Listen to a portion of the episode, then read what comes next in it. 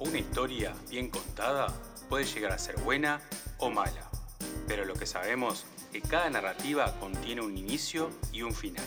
Escucharemos anécdotas, noticias, pensamientos, ocurrencias, de una forma de simple y divertida. Nuestra meta es poder acariciar tu sinapsis, masajear tus oídos, mimarte el alma, desde un lado positivo y con un toque de humor. Pasar un rato agradable. Y si tu día está al revés, estás estresado y con mal humor, no te preocupes, haz como yo, que al final todo me chupa un huevo. Hola amigos, ¿qué tal? Muy buenas, ¿cómo les va? Espero que estén bastante bien, o si están mal, vamos arriba. Es así, aquí le habla el señor F en todo me chupa un huevo.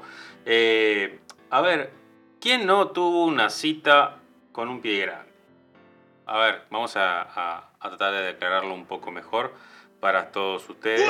Sí, ¿quién no tuvo una cita con un pie grande? Vamos a aplicar. A ver, uno siempre incursiona. Ya hemos hablado en otros episodios de podcast sobre las redes sociales, las aplicaciones de citas y todas esas circunstancias. Pero cuando realmente tú no necesitas de eso, no necesitas de aplicaciones o no necesitas de la web o ir a lugares de encuentro y surge que conoces a alguien, bueno, a ver a esas personas que, tienen amigos, amigas, y pasan a otro nivel, se dan cuenta que, hay un film, ¿no?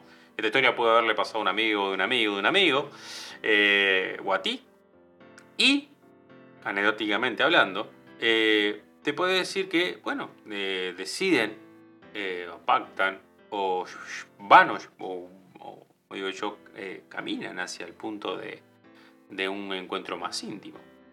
Y bueno, y vos te das cuenta que, bueno, que tal, ponele serma noche, velas, vamos, vamos a hacerlo un poco más alegórico.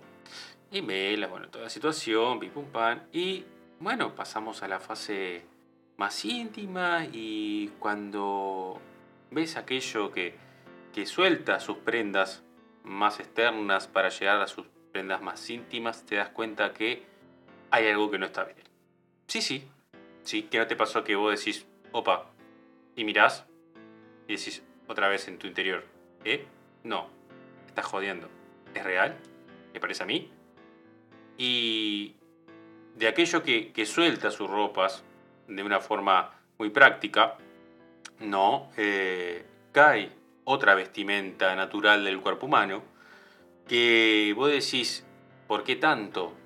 ¿Qué necesidad hoy en día, en esta, en esta época, en este siglo, con tanta tecnología y, y, que uno puede acudir a ciertas cosas que ya hoy por hoy son baratas, ¿no? Y, y vos decís, ¿con qué necesidad? ¿No? Entonces, al, al volcar esos, esos, esas prendas, eh, te das cuenta que esa vestimenta natural abunda en demasía y es como si estuvieras mirando al Chewbacca en persona y vos decís, ¿por qué? Entonces, eh, toda aquella expectativa que vos tenías del cuello para arriba, cuando observás vos decís, no es natural. Y te, se te, es como cuando a uno se le cae un ídolo. Mucha gente cuando vio cierto artista que se transformó en otra cosa, se te cae un ídolo, ¿no? Entonces, ese ídolo, ese, momento es muy parecido. Cayó. Entonces, eh, cuando te encontrás en ese tipo de cosas, vos decís, ah, ¿qué hacemos acá? ¿Y cómo salir de acá? ¿Hasta qué punto uno puede seguir eh, en ese terreno que era tan lindo, lleno de rosa y lleno de flores, y de repente se transformó en algo lleno de brasas, caliente, fuego, decís, ¿cómo hago para salir de acá? Bueno, esa, esa historia le pudo haber pasado, a, te pudo haber pasado a ti, o le amigo que cuando se sacó las ropas, eh, te encontraste con un, con un, ser como un simio, ¿no? Sí, sí, eh, o sea, sí, como un simio, totalmente peludo, por demasía, o sea, eh, no había un, metro cuadrado de su cuerpito, un metro nada que no tuviese pelo. Y, y ahí toda esa expectativa decía, ¿por qué no me quedé siendo amigo de esta persona? ahora cómo encaramos esto. Y bueno, y uno tiene que ahí acudir a la herramienta de, de cualquier cosa. Decimos, bueno, o somos valientes y vamos para adelante, o eh, pa, eh, no me estoy sintiendo bien. Y eso pasa en muchos aspectos, ¿no? O sea, en la vida uno cuando conoce a alguien está todo bien, uno conoce la superficie. Digo, no quiero ser discriminador, porque capaz que me está poniendo en un punto que decir, pa, sí, no, está, pero ustedes tenían que haber estado en el lugar de esas personas para poder decir hasta qué punto yo eh, puedo pasar esa frontera. Porque uno puede hablar del punto eh, racial, no racial, y decir, eh, ah, pero sos un discriminador. Bueno, está, a ver, vamos a ser realistas. O sea, uno tiene que estar en ese lugar y puede decir, a ver, tú, una vez te podrías presentar ante un hecho de que, bueno, fuiste a la intimidad con alguien cuando se sacó toda la ropa, no era realmente todo lo que esperabas. Ponele, ¿no? O se saca todo el maquillaje, todo ese envoltorio y no era aquel chocolate que tú te querías comer, no era esa barrita de marca, sino era algo que había sido Mm, o sea, como que lo hubiese dejado. Es como si agarraran un chocolate y lo pusieras al sol. Se había derretido, había perdido su forma.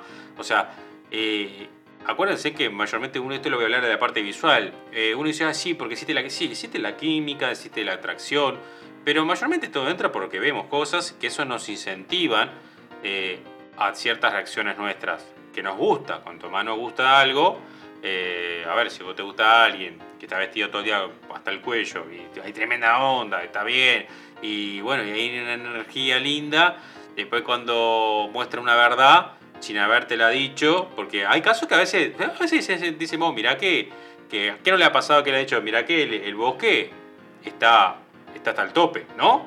Eh, hace tiempo que no, que no pasamos la podadora, ¿no? ¿Quién no? A ver, porque a ver, a menos que seas un lampiño. Y, pero uno aclara los términos, ¿no? Uno dice, bueno, a cierta circunstancia uno tiene eh, cierto, eh, lo que se llama eh, pudor, ¿no? Vergüenza personal, o uno también se, cuida, ¿no? Porque uno te cuidas para vos, pero también para agradar a otros. Porque, a ver, vos te vestís para agradarte a ti, pero también lo haces para que otros se deleiten con, lo que ven. Entonces, en, este, en estos casos que, que suceden así, cómo afrontarlos, ¿no? son cosas que te viajan por la mente y vos decís, pa, ¿dónde estoy? ¿Qué estoy haciendo? Eh, quiero volver a ser tu amigo. Eh, y hace cuenta que esto nunca pasó. ¿Qué harías? Eso es algo muy personal, es algo muy que uno tiene que, pensarlo porque ya estás en, en, el pie de batalla, ya estás ahí, ya estás en el terreno. Y ahí cuando estás en el terreno, ya sos un valiente. Si completás la meta, es algo que te vas a causar un trauma toda tu vida, que eso pasa, o sea, es algo que nunca vas a olvidar. Eh, igual ya no lo vas a olvidar al momento que, toda esa eh, tela descubre todo ese lugar y vos decís, ah, pucha. Eh, pero no estamos hablando del bosque, estamos hablando un simio, ¿no? Estamos hablando de algo. O puede ser a veces que tenga un pie muy grande, ¿no? Eh, y se pase ya voy diga, pa, y, o tenga las uñas que no se las cortó en, en, tres meses, ¿no? Eh, algo que impacte o realmente eh, no, se la, no se bañó muy bien y había un, olor que, que, volaba el techo, cosas que solamente el mismo tú o yo como persona sabemos de nuestros propios secretos del cuerpo. Por eso no andamos desnudos. Si no hubiéramos desnudos, todo el mundo vería que es lo que somos, ¿no?